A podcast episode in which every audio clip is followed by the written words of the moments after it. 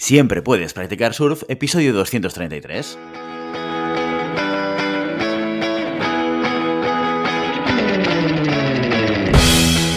Bienvenido y bienvenida a Siempre puedes practicar surf, el podcast diario sobre recursos humanos.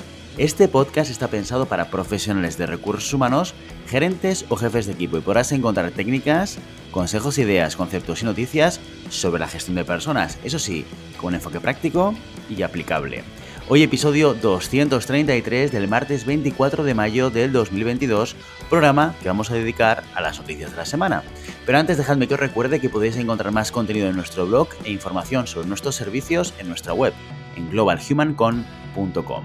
Desde allí os podréis apuntar a nuestra newsletter para no perderos nuestros webinars, streamings y todo el contenido y actividades que organizamos desde la consultoría Global Human Consultants. Como cada martes, hoy dedicamos el programa a la actualidad. Recopilamos las noticias más relevantes de los últimos días para que tengáis la oportunidad a través de este podcast de estar al día de lo que pasa en el sector de la gestión de personas. Empezamos. Pues bien, ¿qué, tal el inicio de la semana? Nosotros seguimos aquí al pie del cañón para ofrecerte cada día el mejor contenido relacionado con recursos humanos. Hoy es martes, Dimars, Artea, lo que significa que vamos a repasar la actualidad. Empezamos en Equipos y Talento, donde encontramos el siguiente titular. Dice, 8 de cada 10 candidatos rechazan una oferta de trabajo por cuestiones salariales. Eso es lo que dicen los datos del famoso portal de empleo InfoJobs, que ha analizado qué hacen las empresas para atraer y fidelizar al talento y ha publicado los resultados en el informe Motivos por los que los candidatos rechazan una oferta. No se han pensado mucho el título, ¿verdad? Bueno, ¿y qué dice este informe? Pues la primera conclusión que se extrae es que, tal y como dice el título de la noticia, 8 de cada 10 profesionales rechazan las ofertas por no estar alineadas con sus expectativas salariales. La segunda conclusión es que los candidatos también rechazan ofertas porque otras empresas realizan ofertas más interesantes y atractivas. Y la tercera conclusión es que los motivos personales son la tercera fuerza de peso para decir no a una oferta laboral. Pero el informe no solo analiza el punto de vista de los candidatos, también de las organizaciones. Así, por parte de las empresas, las principales razones por las que se decide descartar a un candidato o candidata, en orden de más habitual a menos habitual, son las siguientes. En primer lugar, atención, por mentir en el currículum. En segundo lugar, por no saber comunicarse de la manera adecuada. En tercer lugar, por recomendaciones negativas de ex jefes o anteriores compañeros. En cuarto lugar, por no tener la formación requerida. Y en quinto y último lugar, por tener demasiadas experiencias distintas, es decir, que en su currículum se refleje una alta rotación. Pero no solo eso, esas son las razones, pues las más populares, pero hay otras que también están muy presentes y que sin embargo varían en función del tamaño de la empresa. Por ejemplo, el informe de InfoJobs señala que las empresas más pequeñas, de entre 1 a 9 empleados, descartan a los candidatos en función de su apariencia física en un 32% de los casos, cuando la media del resto de las empresas es del 25%.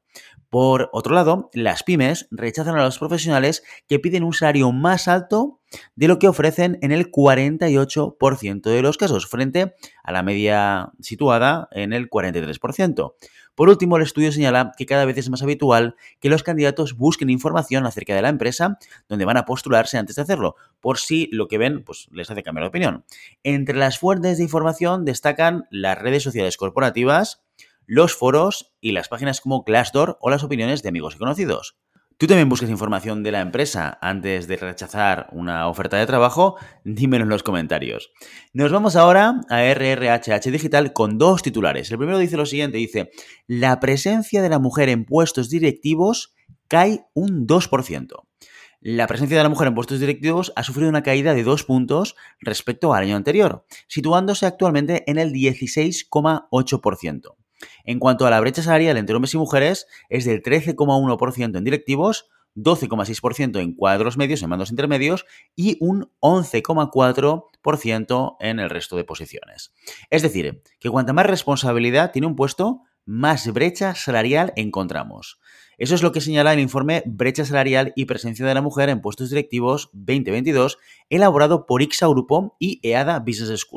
Al respecto de esta situación, Indri Canchila, ingeniera industrial y socia directiva de IXA, dice, la caída de dos puntos en la presencia de la mujer en la dirección es una fuga de talentos que solo constata que las organizaciones en España siguen sin estar preparadas para aprovechar la potencialidad del talento femenino. A su vez, la doctora Aline Masuda, profesora de ADA Business School y colaboradora del informe, apunta que los análisis nos llevan a la conclusión de que a día de hoy el puesto de directivo ofrece un ambiente incompatible con la conciliación, que sigue siendo un desafío mucho mayor para las mujeres que para los hombres.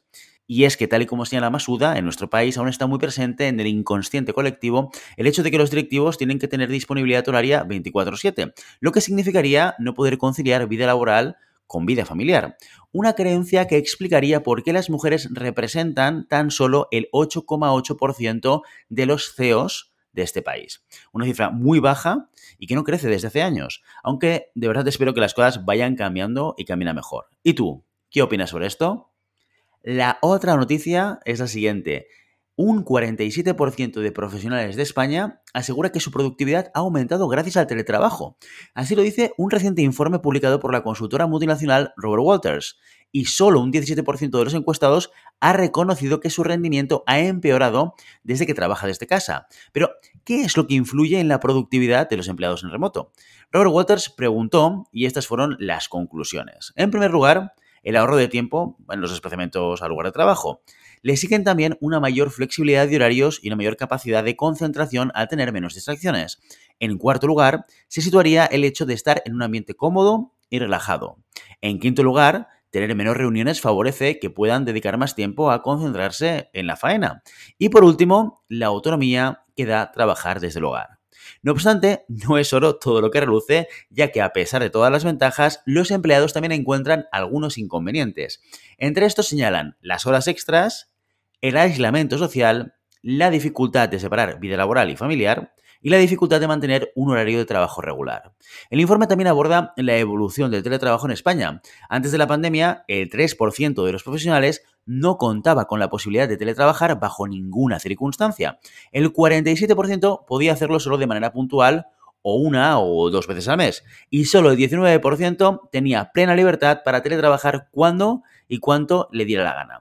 Ahora, tras la pandemia, la cosa ha cambiado. Haber experimentado las ventajas del home working por la gran mayoría de empleados ha hecho que sus expectativas y demandas cambien completamente. Así ahora los empleados les piden a sus empresas que puedan tener flexibilidad para trabajar desde casa se preste una mayor atención al bienestar laboral y se hagan una mayor inversión en tecnologías que faciliten la transición a modelos híbridos de teletrabajo. Al respecto de todo el tema, Ignacio Hernández, director de Robert Walters en Barcelona, dice que ante estos hallazgos las empresas no pueden ignorar el unánime deseo de los profesionales de disponer de opciones flexibles.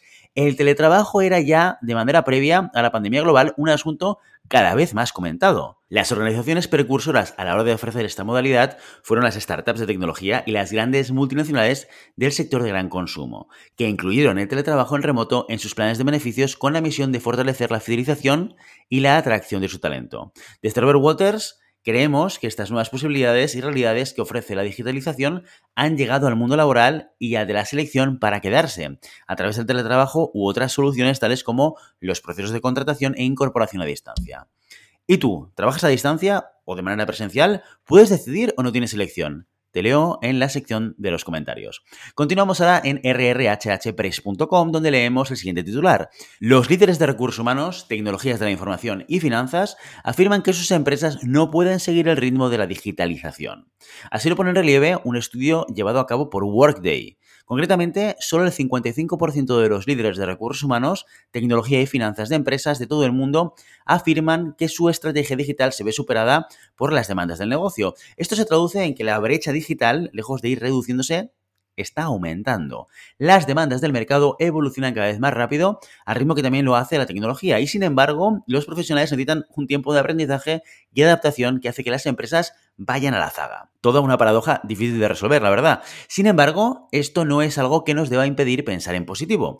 Para hacer frente a esta situación, el estudio revela que los líderes empresariales están adoptando un enfoque más realista en cuanto a la transformación digital de sus compañías, priorizando el acceso a los datos y la experiencia de los empleados. Por ejemplo, para pariar la brecha digital, los directivos de recursos humanos se enfocan en la experiencia del empleado y en el crear los planes de capacitación que ayuden a los equipos a reciclar sus habilidades. Por otro lado, el 50% de los líderes de gestión de personas afirma que una experiencia de empleado positiva es clave para acelerar la transformación en toda la empresa. Por su parte, los líderes financieros apuestan por datos unificados y más veloces. En concreto, el 51% de los directivos de este área afirma que una de las claves para acelerar los ciclos de planificación, ejecución y análisis radica en las nuevas tecnologías que contribuyen a integrar datos entre sistemas dispares y rompen con los hilos de datos internos. Es decir, usan la propia tecnología como puente. Por último, en el caso de los líderes de tecnologías de la información, estos apuntan a romper con los hilos de información para impulsar la automatización de los procesos. Y a pesar de que los CIOs, los Chief Information Officers, son clave para lograr una transformación impulsada por los datos, muchos de ellos se sienten abrumados por la velocidad de los cambios. Como diría Mariano Rajoy, It's very difficult todo esto. Y terminamos en el Observatorio de Recursos Humanos con el siguiente titular. Una encuesta para averiguar la integración de las personas LGTBQI en sus espacios de trabajo. Ese es el titular, no es que vayamos a acabar con una encuesta, con motivo de la celebración del Día Internacional contra la Homofobia, Transfobia y Bifobia. El equipo de Manpower Group ha puesto a disposición de todas las personas que quieran hacerla una encuesta para identificar las políticas de diversidad desarrolladas en las empresas. Disponible hasta el 24 de junio, el objetivo es detectar las mañas prácticas de las organizaciones relacionadas con esta materia, visibilizar la situación de estas personas y fomentar su inclusión en el mercado laboral. Ya el pasado año recogió cerca de 4.800 testimonios y para este año se espera la participación de más de 10.000 personas en la encuesta, lo que permitiría publicar uno de los mayores y más recientes estudios sobre inclusión laboral del colectivo LGTBIQ del continente. ¿Y qué es lo que salió a la luz del informe del año pasado? Pues casi la mitad de los encuestados, un 45%, considera su empresa tolerante o muy tolerante. Un 23% confesó haber sido víctima de comentarios vejatorios por su orientación sexual y un 53% escuchó en su lugar de trabajo comentarios vejatorios o peyorativos contra este colectivo, de los cuales el 56% provenían de los propios managers. Por otro lado, el estudio también destaca que el 58% de los directivos LGTBQI han salido del armario, así como también lo han hecho los managers y otros mandos intermedios. Quienes parece que no se acaban de sentir seguros para hacerlo son los becarios, ya que solo un 37% dice haber compartido con sus colegas su orientación sexual. Puedes acceder a la encuesta desde el siguiente link en www.diversityatworkmpg.com barra 2020 barra externa. Y con esto nos despedimos. Ya sabes, no puedes detener las olas, pero siempre puedes practicar surf. Y hasta aquí nuestro episodio de hoy. Como siempre, queremos invitaros a que os pongáis en contacto con nosotros, nos deis vuestra opinión y nos sugeráis si tenéis algún tema o alguna pregunta concreta.